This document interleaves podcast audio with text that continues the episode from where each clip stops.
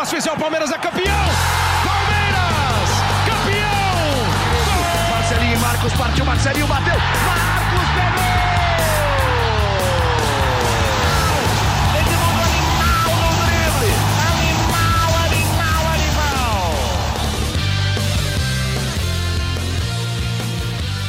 Palestrinas e palestrinos, começando mais um GE Palmeiras, o seu podcast aqui do GE. Globo sobre tudo do Verdão. Eu sou o Lucas Garbelotto apresentando aqui o nosso podcast, nosso podcast live, livecast ao vivo. Hoje é segunda-feira. O torcedor do Palmeiras sabe muito bem, perdeu para o Botafogo um jogo dificílimo, a gente já imaginava, mas esperava que o Palmeiras pudesse ter um resultado melhor. E agora o Verdão vê o Botafogo abrir sete pontos de vantagem para o Palmeiras, oito pontos de vantagem para o Palmeiras e sete na ponta da tabela. Botafogo mais líder do que nunca. A gente vai falar muito desse jogo.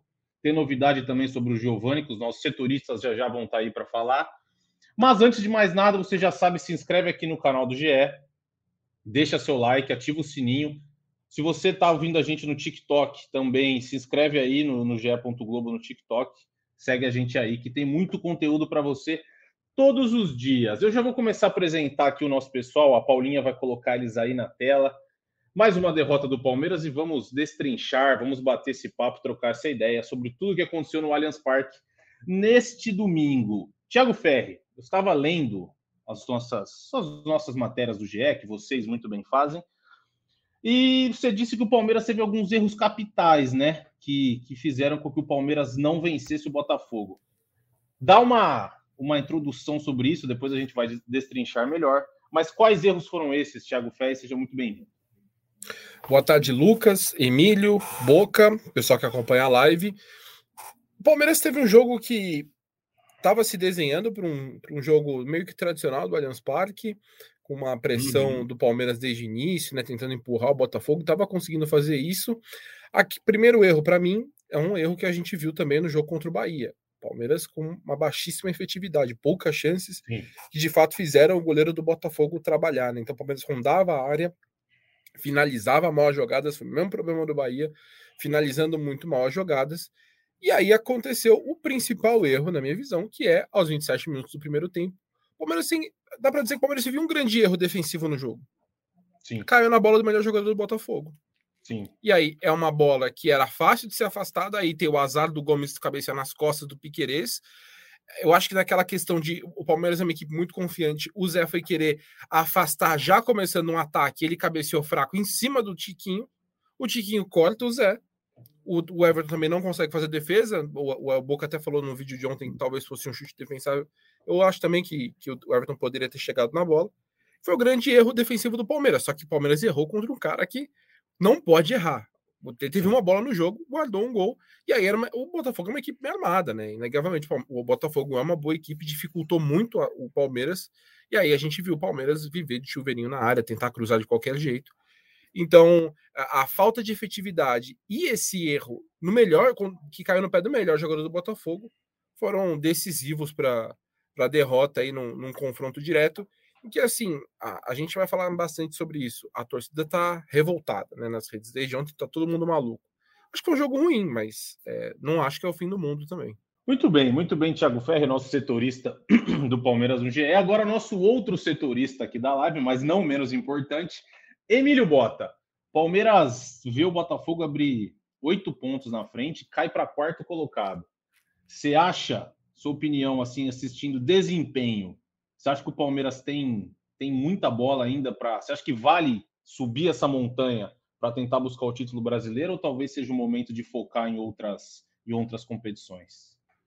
Fala Lucas, Boca, Thiago Ferri, meu companheiro de Palmeiras. Cara, eu acho que é uma obrigação do Palmeiras defender o título, né? Enquanto, Sim, enquanto tiver temporada, enquanto tiver jogo pela frente, é uma obrigação do Palmeiras tentar vencer o máximo possível de jogos, independentemente da, da competição. Acho que Obviamente que oito pontos é uma vantagem considerável se você for analisar o atual momento, o cenário atual. O Botafogo é, vem jogando bem, vem demonstrando. Até no começo do campeonato eu disse que ele precisava ter calma é, para saber se o Botafogo ia ou não brigar pelo título. Acho que agora dá para gente, a gente começar a cravar que o Botafogo é sim o postulante ao título pelo que vem fazendo.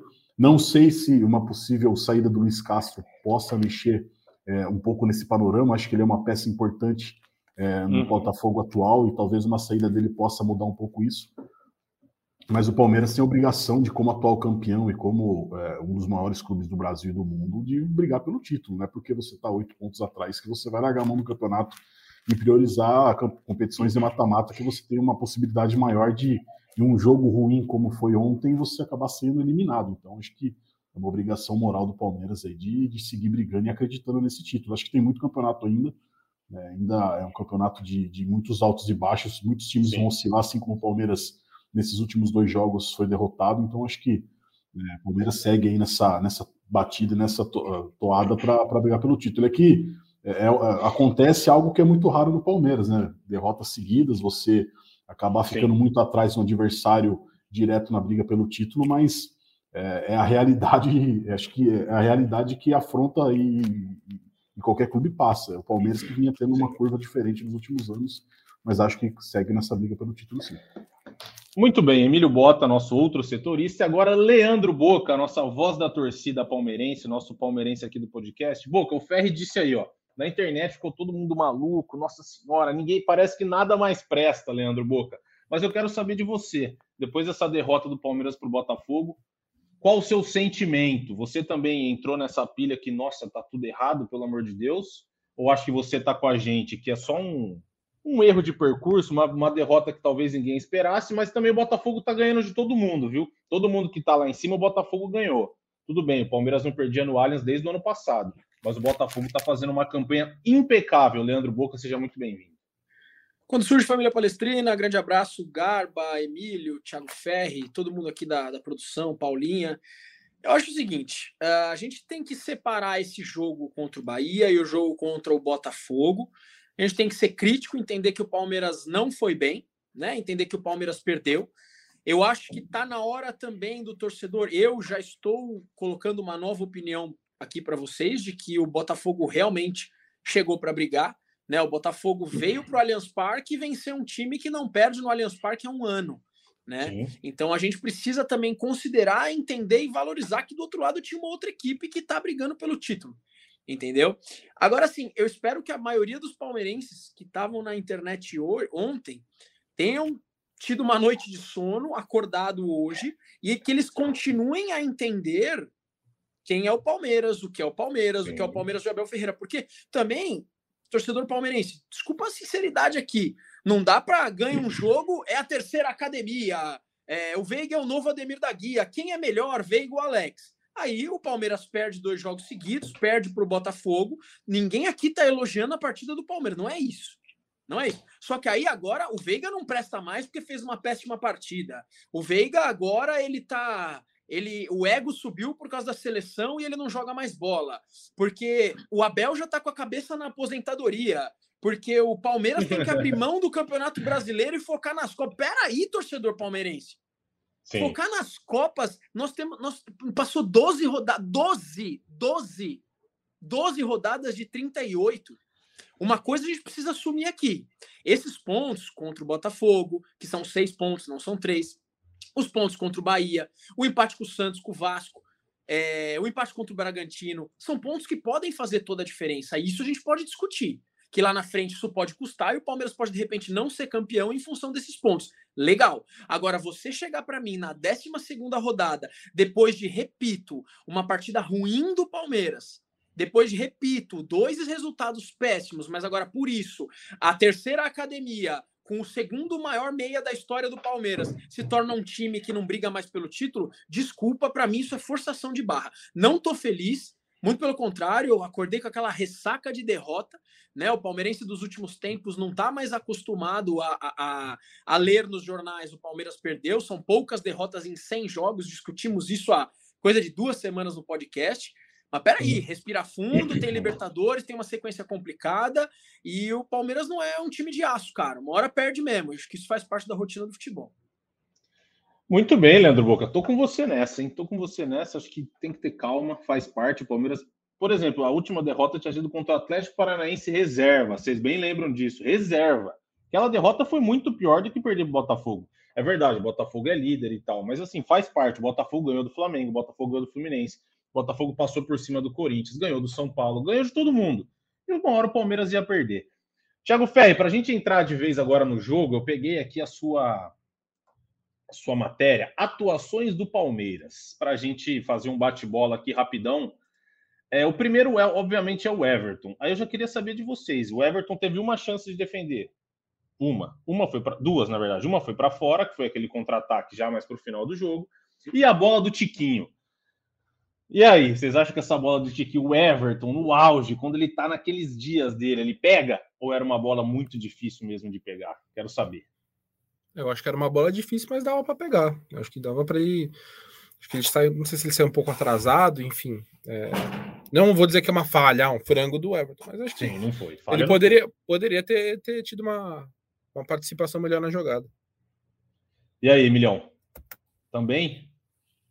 Cara, é, é, para o padrão Everton é uma bola defensável, né? Mas acho que também tem o grau de dificuldade de é, o jogador ter tomado um drible, né? O Zé Rafael e o chute cruzado forte. Então, e tinha, Everton... e tinha gente no meio também, né? O, a bola passa ali na frente do Ma... é o Mike quem tenta dar o carrinho.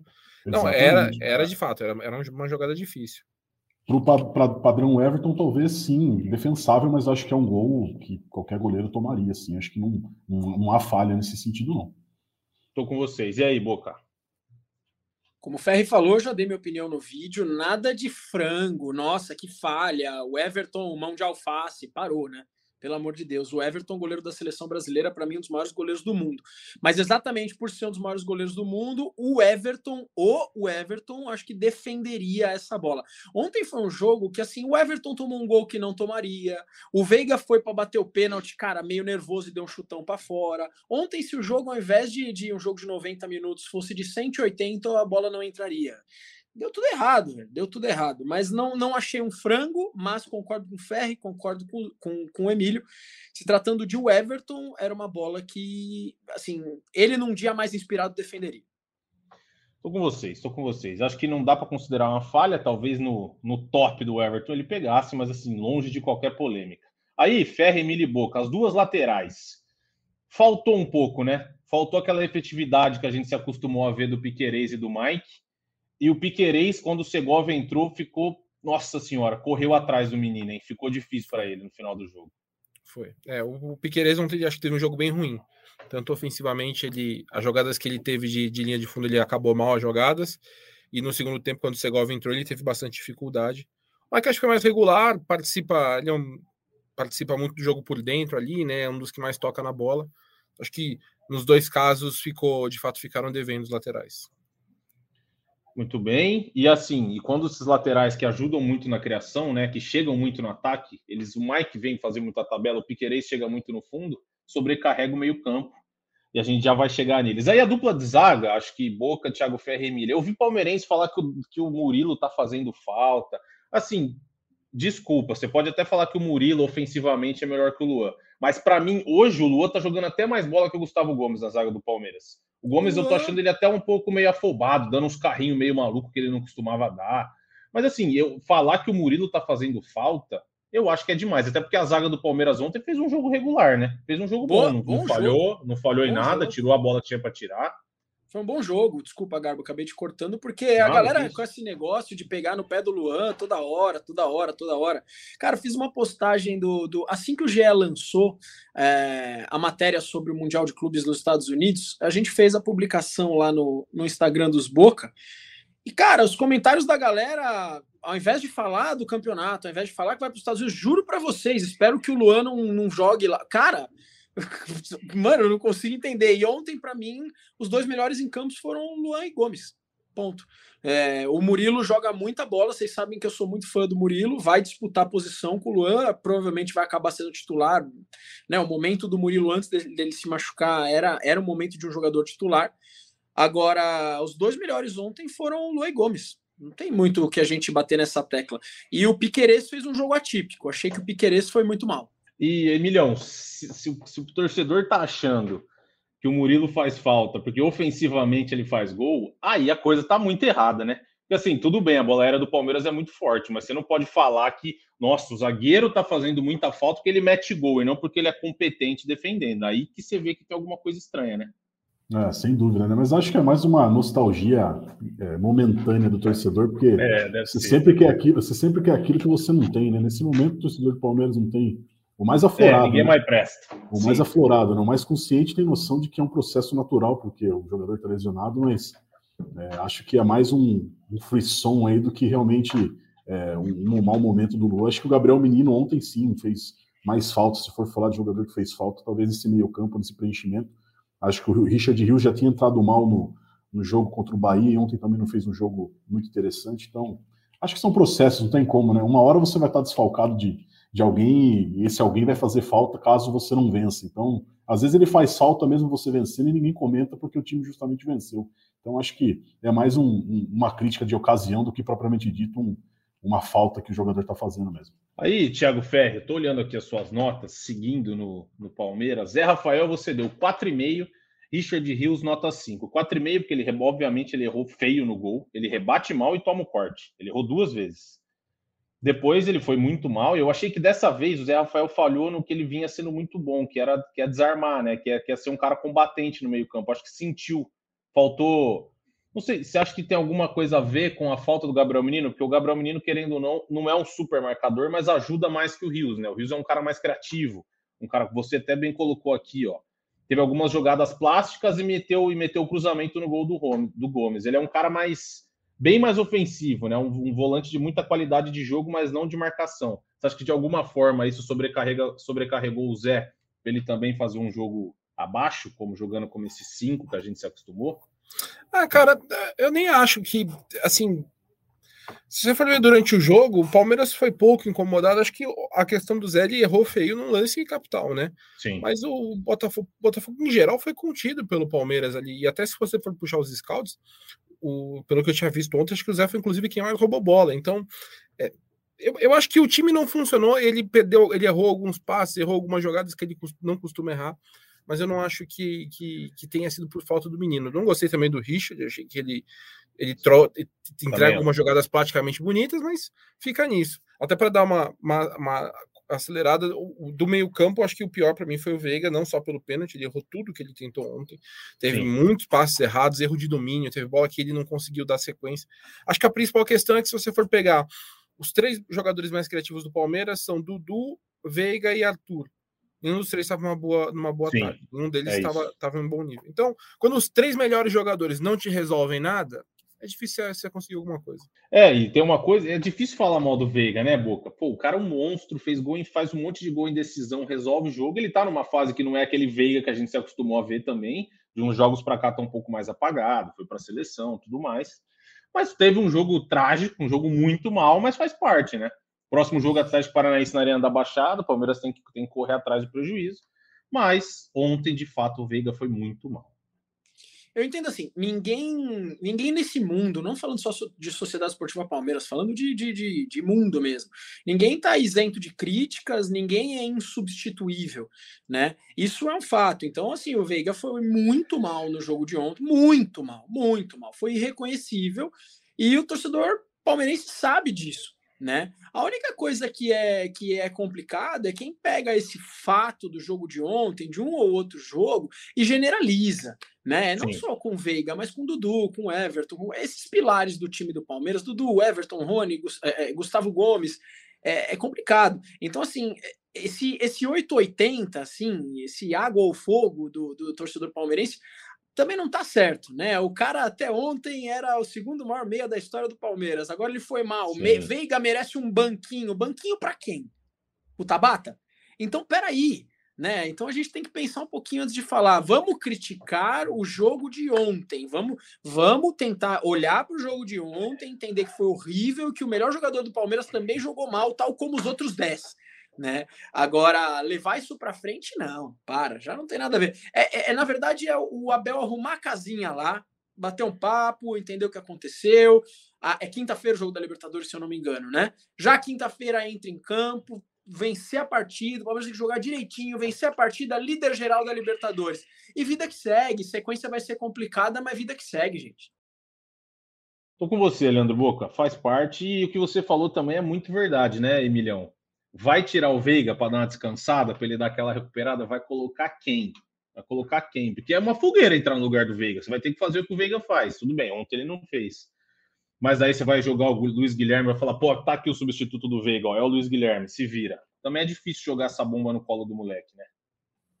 Ah, sem dúvida. Acho que nem, nem é pauta a saída do Veiga do time nesse momento. É, nem faz, é, não faz o menor não sentido. faz o menor sentido É, esse tipo de Não é discussão. questão de cansaço. É, o debate não é se ele tava cansado ou não. É um jogo tecnicamente ruim, né? Sim, é É, isso. Que é isso, a gente também. É, é, a- a- os temas quando a gente. Quando, no- nos debates do Palmeiras é ah, o cara tá cansado, precisa de um descanso. Cara, assim, se tem alguém que tem que sabe quem alguém, quando alguém está cansado, é o pessoal lá no Palmeiras. Até para quem não viu a matéria, recomendo. Caio Baita matéria. Academia de Futebol, a gente publicou também no GE. Que matéria top. Cara, os detalhes, assim, os caras sabem tudo do jogador, mas tudo. O que você acha que os caras não sabem, eles sabem. E eles sabem mais do que a gente nesse sentido, no quesito físico, de como está a situação. Então, é, eu não acho que o debate é, ah, tem que descansar, não tem que descansar. Eu acho que é um jogo, foi um jogo ruim, um jogo que eles não tiveram as melhores decisões. O Veiga não dominou, não conseguia dominar a bola, o Dudu não dominou bola, sabe? Então, é, eu acho que é uma questão de, de falta, dificuldade de execução e também o mérito do Botafogo, que tornou a coisa Exatamente, muito difícil para o. Palmeiras. É. O Palmeiras teve dificuldade para fazer o jogo dele porque o Botafogo fechou muito bem o espaço. A gente viu, por exemplo, o Rafael deu muito mais trabalho para o Dudu do que os outros laterais costumam dar nos jogos do Palmeiras. Então, acho que é tudo isso, entendeu? Mas também eu acho que é, a, a- a gente está debatendo, por exemplo, eu, muito torcedor falou, o, o Boca citou um negócio que é verdade, o torcedor fala, pô, o Palmeiras perdeu é, para o Bahia, perdeu esse jogo, empatou com o Vasco, empatou com o Bragantino em casa e empatou com o Santos. É verdade, tem alguns tropeços aí nesse meio do caminho. Mas também, se for assim, o Palmeiras vai ter, ia estar com 100% de aproveitamento. O Palmeiras vai ter 12 vitórias. Então eu acho que eu- a- o que eu acho que tem que, que se tirar, que eu, a torcida vai ser, vai ser natural, a torcida vai, vai ficar né, muito irritada. Mas é, esse, é isso que o Boca falou, assim, o, o debate no Palmeiras é muito maluco, cara. A gente, Muito maluco. semana, há 10 dias, a gente tava falando, meu Deus, olha isso, os caras viraram contra o Barcelona, é um time, a máquina lá ganhar tudo de novo, não sei o quê. E ontem, assim, questionando a cabeça, o- o- porque o Veiga falou que ele tem um sonho de jogar na Europa, falou, não, ele já tá jogando, tá pensando na Europa, não tem proposta, ele não vai sair É. da janela. Então, do que, que ele tá pensando? Sabe? Então, eu acho que o Palmeiras está mal acostumado com, com fase ruim, com sequência ruim. E aí gera esse, esse ambiente, cara. Só pode ser isso. Eu acho que é isso, né, Boca? Pô, eu tava até lembrando, falando com os amigos hoje de manhã, teve aquela sequência, a última sequência mais ou menos ruim do Palmeiras foi aquela de 2021. Vocês lembram? Que, pô, o Sim. a rapaz- rapaziada pichou até muro. Pichou até muro. O time tinha sido campeão, foi da, campeão da Libertadores. Libertadores. Então, no final do ano e tinha sido campeão já. Picharam o muro. Então, assim, eu acho que o, o Ferri tem muita razão em falar que não tá acostumado com o Abel Ferreira, esse time não tá acostumado com fase ruim, concordo. Só que, cara, o Abel Ferreira já mostrou inúmeras vezes que ele sabe o que fazer, ele sabe como contornar essa situação. Naquela época lá teve uma fase ruim, pediram a saída do Mike, pediram a saída do Scarpa, pediram a saída do Marcos Rocha, pediram a saída de um monte de gente. Acho que é, é calma, né, Boca? Você, pô, você, você é um cara ponderado aqui no nosso podcast. A torcida do Palmeiras também tem que entender que fase ruim acontece. O Flamengo teve fase ruim, que tem um super elenco. Pô, São Paulo tem fase ruim, Corinthians está numa fase péssima, o Santos nem se fala. Então, assim, calma, né? Calma, calma, que detalhe- vai entrar tudo no eixo. Não, e detalhe, Garba, que assim, você comparar essa fase do Palmeiras com esses outros rivais que você Exato, agora, com exato, exceção ao Flamengo, exato. com os, três, com os três clubes paulistas, é incomparável. Exato. é incompara isso, incomparável. Cara, o, o, o, Santos, sei lá, se é nove ou dez partidas já sem vitória. O nosso outro rival, o time do Vande lá, já perdeu de novo, né? O São Paulo perdeu do Cruzeiro. O São Paulo perdeu do Cruzeiro. tá- Então, assim, cara, é incomparável. Aí vocês falam assim, pô, a fase do Palmeiras não é boa. Gente, o Palmeiras perdeu dois jogos. A gente pode voltar com esse assunto aqui, da- Deus me livre, né? Mas voltar com esse assunto daqui umas duas, três edições do podcast. Pô, peraí, Palmeiras perdeu mais esse, perdeu mais esse, empatou aqui. Opa! Fase ruim do Palmeiras. Cara, foram dois jogos, velho. É que a real, a real é que você soltou aí o que, o que é verdade. O palmeirense se desacostumou a perder. E é animal isso, cara. Eu quase soltei um palavrão mais forte, mas é do caramba isso, cara. É animal, é animal. É, é legal o, o palmeirense. Pô, o Palmeiras perdeu, o mundo caiu. Não caiu, rapaziada. Não caiu. O Palmeiras perdeu do líder do campeonato, só que está um pouco na hora da gente entender, na minha opinião. Eu, eu sou uma dessas pessoas que mudou de opinião, de que ah, o Botafogo é cavalo paraguaio, o Botafogo é um elefante, não sabe como subiu e, e mas todo mundo tem certeza que vai cair. Eu não sei se vai ser assim.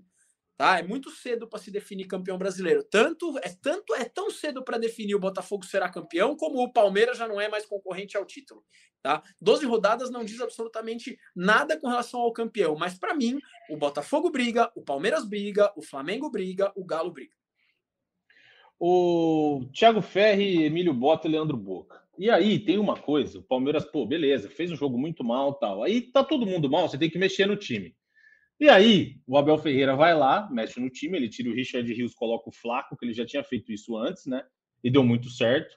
Mas ele tinha um Rafael Veiga mais inspirado, que veio jogar mais do lado ali do Zé Rafael, se não me engano, naquele jogo, e conseguiu dar dinâmica para o time. O que não aconteceu no jogo contra o Botafogo. E aí, ele chama, Thiago Ferri, Bruno Tabata.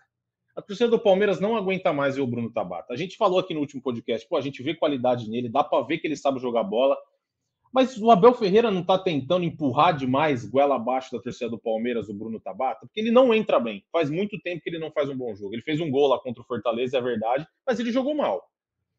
Talvez isso aí também não deixe a torcida do Palmeiras meio enfurecida, ficar insistindo em gente que não vai. O que, que você acha?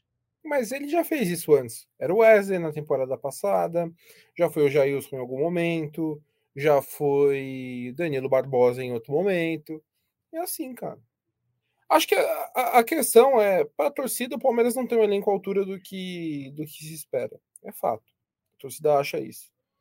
A avaliação que eu tenho, entre reclamações ou não, o Abel não concorda totalmente, né? O Abel avaliou, a, a, aceitou a, a, opção, a contratação do Bruno Tabata, por exemplo. Sim. E o, então, e ele, e se ele não quisesse, se ele achasse que o, o Tabata não estava entregando, a gente viu ele tirar o Hendrick do banco, por exemplo, em algum jogo por opção técnica. Ele pode, se ele quiser, ele pode fazer isso. Ele ontem ele tinha no banco o Luiz Guilherme e o John John, os dois entraram, os jogadores de, que fazem uma função parecida com o Tabata. Tinha o Breno Lopes no banco, poderia. O Giovanni não, porque o Giovanni está sendo vendido. Daqui a pouco a gente até fala sobre isso.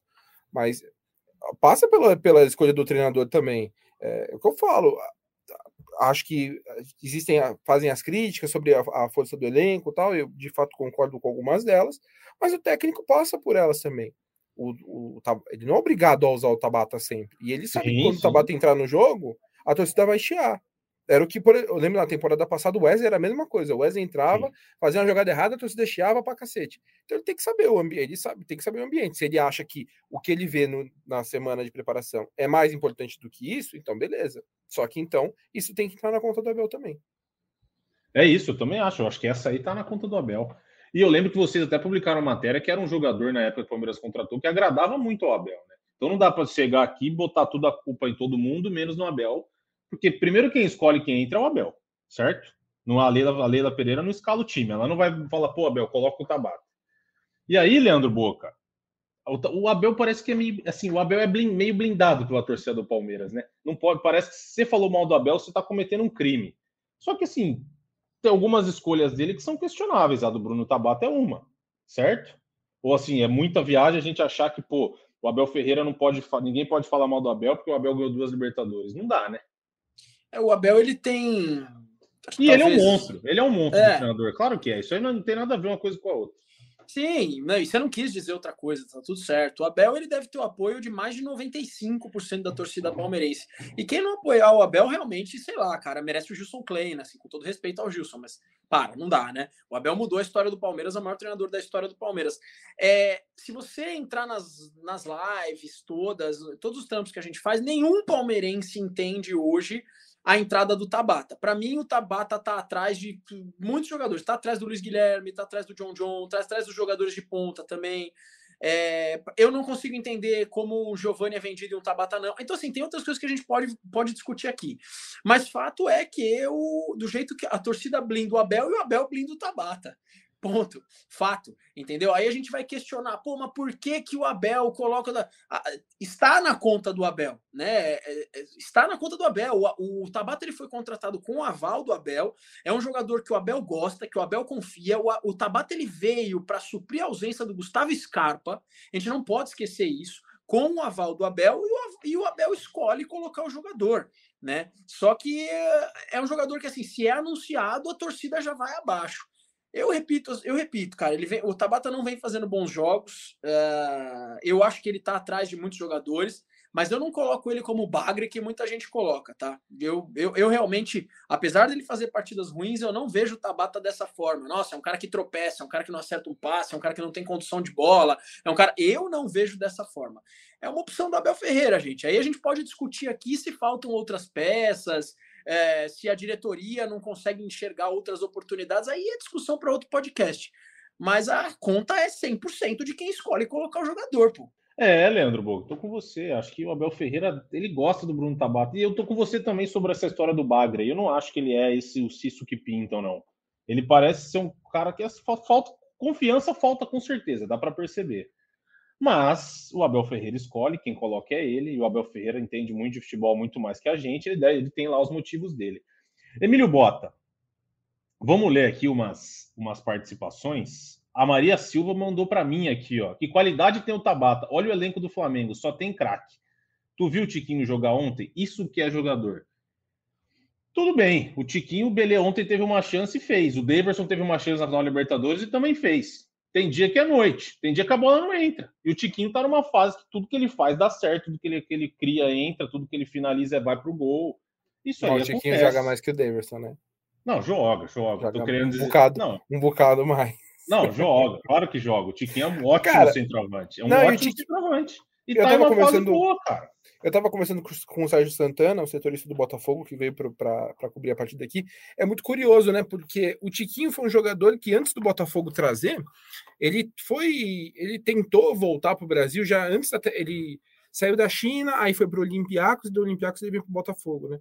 Antes dele ir para o Olympiacos, até ele foi cotado aqui no mercado, no mercado nacional, até no mercado de São Paulo.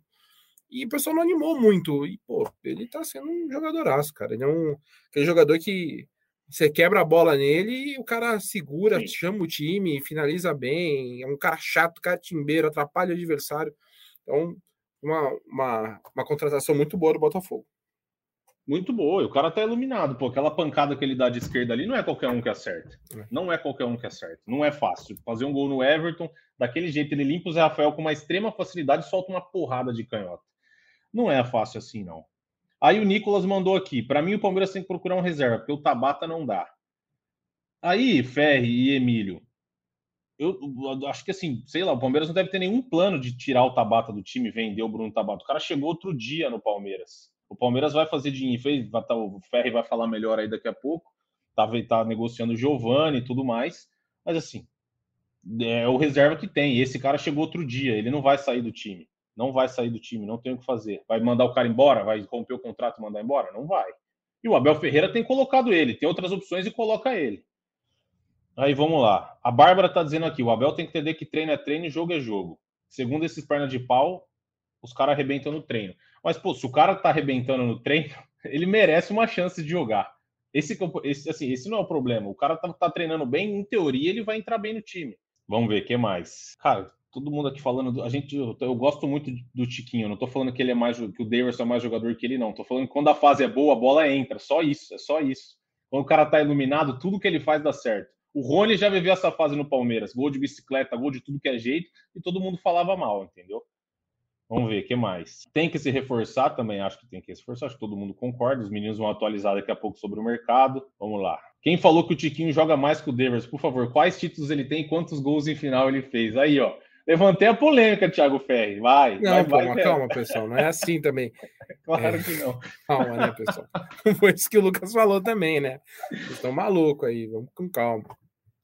O Tiquinho é tipo cano, tá no lugar certo na hora certa. É matador e muda a história do jogo. É, essa foi a história do jogo, né, Emílio? A chance que o Botafogo tem, ele tem um centroavante iluminado que meteu para dentro. Se o Rafael Veiga tava, tá nos dias normais dele, ele tinha feito o gol de pênalti, tranquilamente. Tinha batido ali igual, sabe aquela batidinha que ele dá no meio alta, quando ele tá confiante? Acho que é, tá muito exagerado, né, Emilhão? o pessoal tá meio a flor da pele, o torcedor palmeirense. Eu falei aqui do Daverson com o Tiquinho, meu Deus do céu, vai acabar aqui tudo. é, não tem como, né, cara? A análise muda bastante quando você perde, quando você ganha. Quando você ganha, muitas vezes o jogador é melhor daquilo que ele realmente é, quando perde é pior daquilo que realmente é. Então acho que é natural isso. Acho que o Bruno Tabata, voltando a falar dele, acho que é um jogador que não tem nenhum ano de clube ainda, né? 32 jogos, 19 partidas como titular só. Então acho que também demanda um pouco de tempo. Não é, também concordo com o Boca, não é um jogador é, tão ruim como a torcida acha. E acho que parte da torcida, né? Não todos também. Então acho que demanda um pouco de paciência. Lembrando que o Scarpa também demorou para engrenar no Palmeiras. E acho que é um processo natural de adaptação também. Jogador que nunca tinha passado pelo futebol brasileiro, né, construiu a carreira toda na Europa, tem uma mudança bastante de filosofia de jogo também, então é, acho que demanda um pouco de tempo e agora você falar que o que o Davidson joga mais com o Tiquinho, você merece ser realmente cancelado na internet, cara. Eu não Só... falei isso. Eu você falou, cara, então... Não falei, não falei. Falei que o Davidson esteve um dia na fase boa também e a bola ele teve uma chance, ele fez. Se ele tá num dia ruim na final da Libertadores, Flamengo poderia ser o campeão hoje, entendeu? É isso que estou dizendo. Não coloque palavras na minha boca, Emílio. Eu falo por você, Lucas Garbelotto. Daverson, o deus do futebol, coloca o Tiquinho no bolso. No bolso. Tá aí, ó. falo tá para você. Tá? Um dos maiores centroavantes da história do futebol brasileiro, Daverson. Um abraço para você, meu caro. Por você, eu ajoelharia no milho 20 mil vezes, como eu fiz em 2021. Avante palestra, você é fera. A, a Maria mandou aqui, ó, Ferre, Emílio e Boca. Comparar o Tiquinho com o Derson é sacanagem, esse assunto superado. Vocês merecem esse elenco com o Bagre. A torcida não critica o Abel porque sabe que só tem Bagre no elenco. O Abel faz milagre. Thiago Ferri, o Abel faz milagre? Me diz. Não, não faz milagre. Pô, óbvio que o trabalho dele é muito bom. Eu acho que é o melhor trabalho do Brasil, mas, gente, é, não dá para dizer que o elenco do Palmeiras é de bagre, cara. O Palmeiras perdeu três jogos no, no Brasileirão passado. O Abel pode ser muito bom técnico, ele é muito bom técnico, mas não tem como você fazer isso sem jogador. A estratégia do Palmeiras é tá usando mais jogadores da base. Eu acho que tem alguns reservas que não entregam tanto. E às vezes eu até acho que é melhor usar a base do que alguns reservas, como por exemplo o Breno Lopes e tal. Mas não dá para dizer que é o elenco de Bagre. É, se você for falar, é um elenco que tem menos nome do que outros, é. Só que se vocês pegarem, por exemplo, quando o Flamengo agora estava em crise na, com o São Paulo, eu vi muito flamenguista sair escalação do Flamengo, puxava o elenco, o elenco o pessoal fala, pô, o elenco do Flamengo só tem estrelas, cara. Olha o banco do Flamengo. Flamengo com não sei quantos arrecadando. Tem... Então, eu acho que é uma, uma, reclamação constante de torcedor. O torcedor sempre vai querer mais reforço. Pode ser o do Palmeiras, Sim. do Manchester City, do Flamengo, do Juventus. Todo, todo é, torcedor vai querer mais reforço. Agora, não dá para falar, não é um elenco de bagre. Se fosse um elenco de bagre, não perderia tão pouco. Porque não tem. O Abel não tem como. Se, fosse, se o Abel fosse milagreiro, ele tinha ganhado o português com o Braga, tinha conseguido ir lá para frente na Champions com o Paok. Ele é muito bom técnico. O Abel é o maior técnico da história do Palmeiras. Mas ele precisa ter algumas coisas também para desempenhar o trabalho. Então, o elenco tem, obviamente, o seu valor. Não tem grandes nome, nomes que a torcida talvez esperasse, mas o elenco não é só de jogador ruim, não. Ô, pessoal, deixa eu colocar uma, uma opinião própria que mudou no decorrer desse ano. Se você pegar o histórico desse podcast aqui, é, as primeiras edições desse ano, até, até lá, logo no comecinho, depois que a gente empata com São Paulo no Campeonato Paulista, que foi uma das primeiras rodadas do Campeonato Paulista, eu estava bem bravo. E eu batia muito na tecla do elenco, igual a Maria comentou, e, e, e por isso que eu, eu, entendo o comentário dela, eu pensava como ela, por isso que eu consigo entender o que ela está falando, só que eu mudei muito de opinião eu acho que assim, a Maria colocar que o elenco do Palmeiras é um elenco de bagre, com todo respeito, Maria, fique à vontade para discordar de mim, tá? É só uma opinião aqui. Aí eu já acho que é uma forçação de barra né? Você falar que um time que tem o Everton, Mike, você tem, você tem dois super goleiros, dois excelentes laterais, dois excelentes laterais esquerdos também. Você tem pelo menos três zagueiros muito bons. Você tem o Zé Rafael, Menino e o Rios para jogar. Você tem Rafael Veiga, você tem Rony, Dudu, o Arthur que chegou jogando muito. Você tem o Hendrick no banco de reservas. Você falar que um time desse é um time de bagre é, é complicado. Com todo respeito ao seu comentário e à sua opinião. O que eu concordava com você antes é o seguinte, e ainda penso assim, pô, o Palmeiras não tem um banco de reservas que na hora que a gente precisa, esse banco dá conta. Isso eu até concordo com você. Só que por que, que eu fui mudando de opinião? É, a gente pega uns times tipo o Flamengo e o Fluminense, que tem umas peças individuais, cara, que você vai, pô, chegou o Cebolinha, chegou o Marcelo, chegou não sei quem, chegou não sei quem. São umas peças que se você pegar o jogador, a qualidade técnica dele, pô, é superior do que muitos do Palmeiras. Pô, a gente tá falando do Marcelo, cara. É um dos maiores jogadores recentes da história do Brasil né? Só que, só que esses jogadores eles chegam e você percebe que assim o time às vezes não responde, você percebe que, que o time, o time, o elenco, ele acaba não, não dando muito certo, a relação não dá muito certo. E o Abel, ele faz esse time do Palmeiras do jeito que é, jogar. Você percebe pelo, pelo que a gente vê de fora, pelo menos, que o relacionamento lá é bom. O Palmeiras funciona, os jogadores se respeitam, eles, eles respeitam muito o Abel Ferreira também. Então, por mais que a gente não tenha uma qualidade técnica absurda no banco de reservas, é esse esse time que vem ganhando muitos campeonatos. É esse time que a gente está chamando de terceira academia da história do Palmeiras. É esse time que, de fato, não tem uma qualidade individual técnica grandiosa, mas que também, de fato, é campeão. Então a gente tem que bater palmas para a forma como o Abel gere esse time do Palmeiras, que a gente pode colocar uma peça ou outra ali, mas, pô, vai para o mercado europeu e traz uma estrela aí. Será que, de repente, não quebra um pouco a, a unidade desse elenco? Eu não sei se valeria a pena investir nos caras de alto escalão assim, não. Então, ainda mandou um de fato é campeão ali no raciocínio. O cara ainda jogou um pedaço do hino. Você acha que você achou que eu não ia pescar, né, Leandro Boca? Muito bem. Você, você tá voando, Leandro Boca. Dito isso, quinta-feira, vocês falaram já no começo, tem Palmeiras e Bolívar, Allianz Parque, Libertadores, 9 horas da noite. Emílio, o, o, Bolívar tem feito uma boa campanha, é verdade, é líder do grupo. O Palmeiras, se vencer, vocês me corrigem se eu estiver errado, mas 1 a 0 o Palmeiras já garante a melhor campanha geral, né? Da Libertadores, vai poder decidir oitavas, quartas e semi, se chegar, óbvio, em casa. Mas assim, não, não acontecendo o que aconteceu ontem, todo mundo num dia muito ruim, o Palmeiras tem tudo para ganhar do Bolívar, jogando em casa, apoio da torcida, e ter essa enorme vantagem que é decidir a Libertadores em casa, né? Ah, sem dúvida, a vitória é fundamental aí nessa caminhada da Libertadores. Acho que é, tem um ponto de atenção em que o Palmeiras, nos dois jogos que, que fez em casa, saiu atrás do placar, né? É, virou contra o Cerro e também contra o Barcelona, naquela virada épica, jogo muito, muito marcante do Palmeiras da temporada. Mas acho que é um jogo para você vencer, para você terminar com essa melhor campanha e entrar com moral na, na próxima fase. Isso não, não garante, claro, a sua classificação, a sua chegada até a final, mas é um um ponto importante de você ter essa vantagem de você estar tá decidindo em casa, levando em consideração a força do Palmeiras no Allianz Parque, né? Até a derrota para o Botafogo era quase um ano é, sem, sem derrotas no estádio, então é um ponto importante nessa caminhada, nessa busca pela, pela conquista da Libertadores. É isso, Ferri. Acho que qualquer resultado diferente de uma vitória pode começar de novo esse papo, ai, que isso, que aquilo. Mas não dá para acreditar que esse Palmeiras não consegue uma boa vitória, né? Acho que assim, é jogo para entrar tranquilo, apoio da torcida, fazer o placar. E aí você dá, já você começa a dar recados, né? Porque, pô, todo time que vai jogar contra o Palmeiras no Allianz sabe que é muito difícil. Tava assistindo a, a live do Botafogo mais cedo, programa de TV, os caras falam, cara, que é o maior, qual é o maior desafio de um time no Brasil hoje? Ganhar do Palmeiras no Allianz Parque. E isso dá recado, certo? Se você tem a melhor campanha, você vai olhar, pô, a gente vai ser campeão da Libertadores? Queremos. Mas talvez a gente pegue o Palmeiras jogando em casa no Allianz, jogo para decisão também dá recado para adversário, né? Ah, dá, não só isso, né? É, se o Palmeiras termina com a melhor campanha, vai ser pela quinta vez em seis anos. Se Sim. a gente for. O palmeirense hoje gosta só de. Bagre, só bagre. É, então, e quando o Palmeiras, ah. quando o Palmeiras joga, ganha essas partidas de Libertadores, muito torcedor gosta de buscar nas, na rede social, especialmente no Twitter, os comentários do pessoal na América do Sul sobre o Palmeiras, né? Sim. E, então, cria também essa imagem da força do Palmeiras no continente, é esse respeito dos adversários pelo Palmeiras no continente.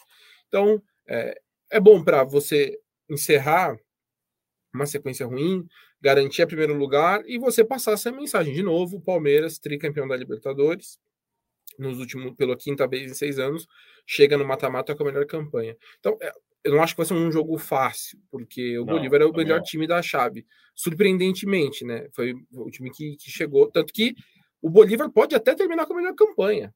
Se der uma zebra, o Bolívar ganha no Allianz Parque, a melhor campanha no mata-mata é do Bolívar. Então, assim, é, não acho que vai ser um jogo fácil, mas o Palmeiras tem todas as condições né, de, de vencer mais uma partida e aí garantir o primeiro lugar geral. E que vai ser muito importante, tanto para esse recado para os adversários, obviamente facilita, entre aspas, né? Porque você vai ter sempre a decisão em casa e o Palmeiras é, se tornou, é, conseguiu agora, nos últimos três anos, se tornar fortíssimo em casa, não tem mais aqueles tropeços que a gente via ali no começo da arena em alguns momentos. Então é, é muito importante por todo esse contexto. E oh, só o Caetano mandou aí que decide no Maraca. A gente sabe que decide no Maraca, que as oitavas, as quartas é, e a semi, o Palmeiras isso. tem a oportunidade de decidir no Allianz Parque. A final melhor, é no Maraca o melhor, a vantagem de ser o primeiro geral é você, enquanto tem ida e volta, que você joga um fórum em casa, você decide Sim. em casa. Mas afinal, é jogo único, como já é desde 2019, né? Desde 2019, 19. não, desde 2018. É, mas enfim, mas é uma coisa que já aconteceu. O Palmeiras já enfrentou duas vezes esse cenário. Até a semi é manda, manda o Palmeiras decide em casa. E aí, na final, obviamente, jogo único. O Bo, que assim, em teoria, é um jogo que chega numa hora boa, né? Que é um adversário em tese mais tranquilo, para o Palmeiras se classificar em, em, tese, em tese mais tranquilo.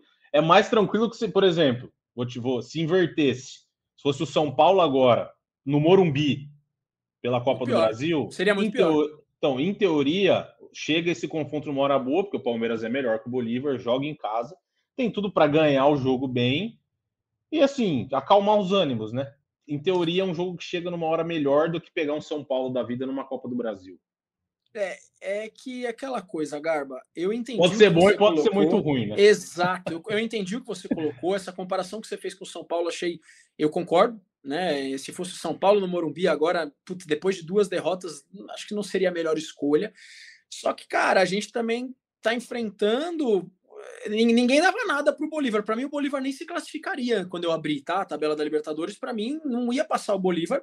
E a verdade é que o Palmeiras pode ser líder geral da competição, mas hoje o líder geral da competição é o Bolívar. O Sim. Palmeiras vai receber em Allianz Parque o líder geral do campeonato. Isso é um fato. O Palmeiras é mais forte que o Bolívar no papel. O Palmeiras vai jogar em casa, né? A gente foi jogar contra os caras lá na altitude. O Palmeiras foi jogar com a base praticamente. É outro Palmeiras que vai jogar. Não dá para comparar com o primeiro jogo. É, mas é um, o momento ele, ele é bom, mas também não é. E eu vou te colocar a minha opinião aqui. O Palmeiras entra com, uh, pelo menos o torcedor, tá? Os jogadores eu não sei. Eu não sou jogador de futebol, não sei o que, que eles sentem ali na pele. Eu tô falando como torcedor. A pressão, ela tá muito maior, Lucas. Vou te falar que, cara, um empate com, com o Bolívar, que não faz. Pensando em classificação, não muda absolutamente nada, porque o Palmeiras já está classificado. É um resultado que não ia deixar o palmeirense contente de jeito nenhum. Perde para o Bahia, perde para o Botafogo, recebe o Bolívar em casa, podendo ser líder geral e empata, não é um bom resultado. Então, eu, assim, da mesma forma que se ganhar dá aquela aliviada e o torcedor vai comemorar muito pela, pela quinta vez em seis anos a classificação como primeiro geral. Se infelizmente. Der, não, não vou falar, não vou falar, mas se der um chabu aí, meu irmão. Bom, pula, passa pro ferro aí, passa pro bota. Não, não melhor não falar, melhor não falar. Melhor falar que essas coisas atraem. Ah, Leandro Boca é demais. Ô, Ferri, falamos aí então de Libertadores, falamos do, da derrota no Brasileirão. Mas o Palmeiras ontem, em meio a tudo aquilo, depois do jogo, pintou uma notícia de que o Palmeiras está negociando o Giovani, que é um cara que a gente até no começo desse ano, né, fazendo podcast, a gente fala, pô, talvez mereça até uma chance como titular, moleque tem muito potencial. Mas o Palmeiras encaminhou a venda do Giovani para o mundo árabe, é isso, né? É, o Giovani chegou nessa segunda-feira ao Qatar com seus empresários para acertar os detalhes que faltam da venda para o Al Sadd, equipe do Qatar está é, tá comprando o Giovani, o Palmeiras vai receber nesse momento 9 milhões de euros, o que dá mais ou menos 47 milhões de reais na cotação atual, e o Palmeiras continua com 50% dos direitos econômicos do Giovani. É, pessoal fala, pô, mas é, vai para o Qatar, vai ficar com o percentual do jogador, não vai valorizar e tal. Mas a gente ainda não tem os detalhes do percentual, mas normalmente sempre tem alguma cláusula de opção de compra, né? Alguns gatilhos por metas, enfim. Quando a gente tiver todos os detalhes do, da fatia do percentual, é, a gente atualiza. Mas o que tem nesse momento é uh, os 9 milhões de euros que o Palmeiras vai receber. Se for colocar ali perto de 18 de euros, se for contar os 100%, que é, se eu não me engano, o máximo que chegou o Ajax no ano passado, que foi aquela negociação que a Leila tratou como uma questão de que não ia abrir mão do jogador de jeito nenhum, não, não queria, só ia aceitar se fosse na multa, e, e era uma proposta que chegou perto dos 18 milhões de euros. Então, é, percentualmente, é um valor parecido, mas aí o Palmeiras é, vendeu metade dos direitos e vai ficar com a outra metade. É parte daquela questão que o Palmeiras precisa vender jogadores, Uhum. Vamos lembrar que a previsão orçamentária é de 182 milhões de reais em vendas de jogadores. Até abril, que é o último mês com balancetes divulgado pelo Palmeiras, um pouco mais de 100 milhões arrecadados. E a Leila Pereira disse para a gente aqui no GE que não vai vender nenhum jogador que seja importante para o time do Abel. Que, inclusive, o foco na janela é esse: tentar manter o Palmeiras financeiramente viável, mantendo os principais jogadores do elenco sem vender Veiga, sem vender Rony, sem vender Gomes, sem vender Piquerez. São caras que normalmente a gente ouve falar de possíveis interesses internacionais. Então, o Palmeiras acabou abrindo mão do, do Giovani, porque também era um cara que eu acho que acabou sendo mal aproveitado no profissional. É, isso passa também pelo, pelo Abel, mas eu acho que a avaliação da comissão técnica é de que ele nunca conseguiu demonstrar, é, ter confiança para demonstrar o, o, o, que se esperava dele, que se ele demonstrava na base no profissional. Então ele está se despedindo do Palmeiras com 35 partidas, dois gols e cinco assistências, se eu não me engano, é, bem pouco né, de, de profissional. E ele vai para essa oportunidade aí que imagino que também seja muito bom para ele financeiramente e, e dá ao Palmeiras essa possibilidade de, de, de ter esse fôlego de, nessa meta. É, até daqui a pouco a gente pode falar sobre os próximos passos de reforço e tudo mais. Mas a, a saída nesse sentido ajuda a, a fazer o Palmeiras não ter que negociar um dos seus titulares, como a Lila Pereira prometeu que não vai fazer. Não, já, já ia até te perguntar isso, Ferri. E aí o torcedor do Palmeiras fica nessa. Ai, tem que contratar, tem que contratar, tem que contratar, tem que contratar. Um desespero que minha Nossa Senhora. Ferri, você, você e Emílio, né, nossos setoristas aqui. Qual a ideia do Palmeiras para a próxima janela? Se é que já tem uma ideia, uma ideia da, da diretoria já pensa em algo assim específico ou tem algumas coisas que o Palmeiras vai procurar na, no mercado? É, tem, tem. O Palmeiras busca especialmente a questão do primeiro volante, que ficou faltando na janela passada. Essa é uma uhum. posição que todo mundo no Palmeiras fala, a gente precisa conseguir, precisa trazer e tal. É, aí vai esbarrar, vai depender do como for a movimentação de mercado, né? É, tem jogadores de nome, por exemplo, o Wendel do Zenit, é um cara que o Palmeiras gosta muito, mas considerava muito caro. O Wallace da Udinese, até os amigos do nosso palestra publicaram que o Palmeiras voltou a sinalizar um interesse, mas é um negócio que é difícil, porque é, ele também é um jogador caro, ele tem possibilidade de ficar ali na, na, na, no mercado europeu. Então, o Palmeiras vai ter que, vai ter que se mexer para trazer um, esse volante. Essa é a principal questão. O Alan não avançou nada nessa janela porque o Palmeiras tinha feito um investimento de 8 milhões de euros no Arthur. Enfim, já não dá para investir mais 8, 9 de euros agora no Alan, porque não, não era viável financeiramente. E, então, agora com essa venda do, do, do Giovanni, vamos ver se o Palmeiras consegue ter uma, uma ousadia um pouco maior. Eu não acredito numa contratação de alto valor, tá? Assim, uma contratação de 8, 9, 10 milhões de euros, eu não acredito.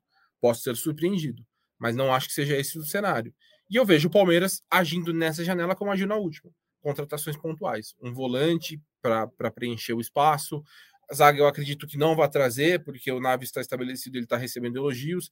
De repente, mais um jogador de meio campo. Mas o principal foco, acho que é, é todo mundo no Palmeiras entende isso, é que falta mais um volante para jogar ali junto com Gabriel Menino, com Zé Rafael, com Richard Rios, até porque o Jailson, que está machucado, está se recuperando de lesão, tinha uma razoável possibilidade de ir embora no meio do ano. Né?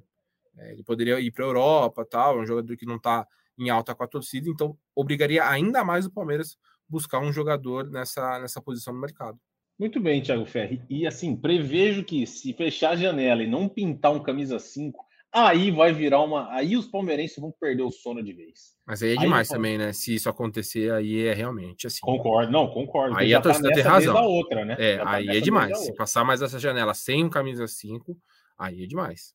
Leandro Boca, quer dar algum palpite sobre contratação? Você, nosso, nosso palmeirense? Acho que eu tô com o Ferri nessa. Duas janelas. O Palmeiras, assim, não tá jogando dinheiro fora, mas tem dinheiro para contratar também, né? Não é, não é, pô, nossa, vamos ficar passando porque não tá, tá, tá quebrado, não é o caso. O camisa 5 já tinha que, que ter sido observ, mais observado desde quando sabia que o Danilo ia sair. O Palmeiras está muito atrasado na, na, chegada de um volante, muito atrasado. Né? Apesar de, de, de, feliz com o Palmeiras, a gente tem que assumir também essas deficiências. Falta um, falta um primeiro volante falta um primeiro volante para jogar ou pelo menos um cara para suprir a ausência de algum jogador que possa sair. Para mim é isso. É só um comentário, eu fico, eu fico chateado com a saída do, do Giovani. Eu tive a oportunidade de conhecer o Giovani, um puta de um cara legal. Eu acho um, eu acho um jogador muito bom, muito talentoso, que infelizmente não foi aproveitado né, é, é, no time do Abel Ferreira. Infelizmente, ele não acabou não, não tendo muitas chances. Eu acho que não ia acabar virando com o Abel, mas eu gosto muito do jogador, torço muito para o jogador e acho o Giovani muito superior a outros que lá estão.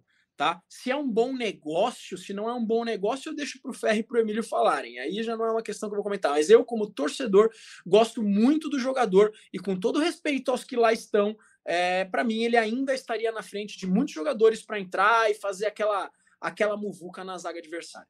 Bom, Emilhão, já que o Boca levantou aí a bola, para a gente só selar e partir para o final, me parece uma boa venda do Palmeiras, né? Até porque, assim, pô, o Palmeiras não vende o, não vende o Breno Lopes, não vende não sei quem.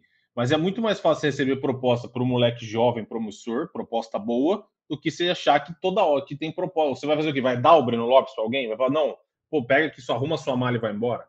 Por aí também, né? É, sem dúvida, acho uma boa venda, acho que né, é, é necessária para o fluxo de caixa de qualquer clube ter que negociar jogadores. O Palmeiras tem vários jogadores da base que se destacaram nos últimos anos, vem produzindo é, bastante jogador e acho que isso vai dando um fluxo interessante para você poder manter um elenco vitorioso, né? Talvez você perder um jogador titular é, e ter que ir ao mercado em busca de mais reforços acaba sendo muito pior do que você conseguir fazer essa manutenção do elenco e muitas vezes não trazer tantos reforços, né? Você vai trazendo pontualmente um ou outro.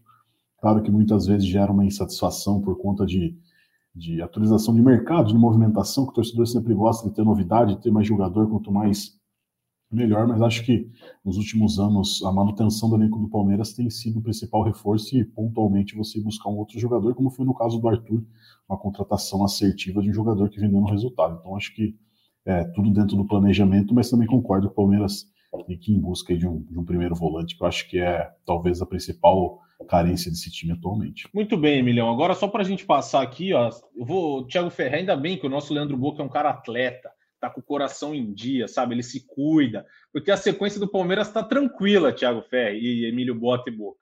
Palmeiras agora recebe o Bolívar pela Libertadores, depois vai à Arena da Baixada, agora não é mais Arena da Baixada, né? Vender os name rights lá, mas enfim, fora de casa. Aí depois o Palmeiras visita o São Paulo direto da Arena da Baixada para o Murumbi, volta para o Allianz, recebe o Flamengo, decide as quartas de final contra o São Paulo da Copa do Brasil e depois visita o Internacional, que, tá, que tá, não está jogando grande bola, mas também não está perdendo. Coisa pouca, viu, Leandro Boca? Fica tranquilo, ainda bem que você se cuida muito, que essa sequência tá light. Mês de julho do Palmeiras vai ser leve, mas faz parte, a gente vai estar tá aqui cobrindo tudo, os meninos aí, ó, tenho certeza. Emílio Bota e Thiago Ferri vão rasgar o Brasilzão para acompanhar a palestra como setoristas. Muito bem, acho que é isso, Ferri. Obrigado. Show de bola, mais um ótimo podcast, uma ótima live. Tamo junto, a gente se vê na sexta, né? Depois de Palmeiras e Bolívar, se é que você estará aqui. Nos vemos então. Um abraço Nos a vemos. todos e até a próxima live, meus amigos. Muito bem, Thiago Ferri, obrigado. Emílio Bota, nosso outro setorista. Henrique Totti está de férias faz uns 50 dias, eu acho que uma hora ele volta. Ele tem, ele tem esse, esse. Me parece, me parece que quando é, Emílio? Parece que é amanhã. Falaram aí. Que é amanhã. Ah, que é amanhã. Reforço ah, no Palmeiras, hein, pessoal? Olha lá, pediram reforço, tá chegando, Henrique Totti. Antes de abrir a janela, hein? Vocês ficam reclamando aí? Olha lá. Emilhão, tamo junto. É sempre uma honra a gente se ver então na sexta-feira. Valeu, não nos veremos na sexta que estarei de folga, mas Nossa senhora, velho. Um tá, ótimo é... podcast para vocês. Estarei na escuta aí. Um grande abraço até a próxima. Totti vai trabalhar um pouquinho agora, né? Ah, é verdade. Teremos Henrique Totti de volta, pelo menos. Leandro Boca, uma honra. Eu sei que vocês, você tem esses seus recadinhos, eu gosto quando você dá recado e o Palmeiras venceu. E daí você dá assim, você tá mais alegre, você tá com aquele sorrisão que a gente gosta. Mas deu seu recado final. Muito obrigado. A gente se vê na sexta-feira. Grande abraço, Garba Ferri, Bota. Cara, Henrique Totti, não sei mais quem é, não lembro do rosto. Se puder, me envia uma foto. E sem recado final, sem moral, agora não dá. Duas derrotas, é melhor a gente dar uma baixada de bola e entrar com muita vontade na quinta-feira e ganhar e ganhar esse jogo para ser líder geral da Libertadores. A sequência do Palmeiras é muito complicada, mas o Palmeiras tem um treinador fera, o Palmeiras tem um bom time de futebol e a torcida mais apaixonada do mundo. Então, dá uma sossegada nos recadinhos aí e avante palestra. Caramba, eu não lembro de um dia sem recado, viu? Não lembro. Não lembrava de um dia sem cara, recado. Tem que ser, tem que ser. A gente tem que, a gente tem que é, também tem que ter uma autocrítica, cara, né? E outra coisa, falar do time do Vande já é mais do mesmo, eu tô com preguiça. Muito bem, Leandro Boca. Bom, sou o Lucas Garbelotto aqui na apresentação. Tive as companhias do Thiago Ferri e do Emílio Bota, são os nossos setoristas do GE, de Leandro Boca, dos Boca Palmeiras, projeto aqui do GE da Voz da Torcida. Agradecer todo mundo que esteve na live. Agradecer a Paula Máscara, que abriu a live e a Paula Ferro, nem vou agradecer, porque ela foi, ela ela estava ontem no Allianz Parque, ela é botafoguense, ela foi até, ela saiu do Rio, foi até São Paulo e ainda voltou com os três pontos na mala, ela está radiante, ela está feliz como nunca. Mas agradecer a Paulinha, Paulinha, parabéns pela vitória, obrigado pela produção. A gente se encontra também na sexta-feira, se é que você vai estar aí, tá bom? Tamo junto, um abraço a todos. Chutou Devinho, subiu o Breno Lopes e partiu Zap.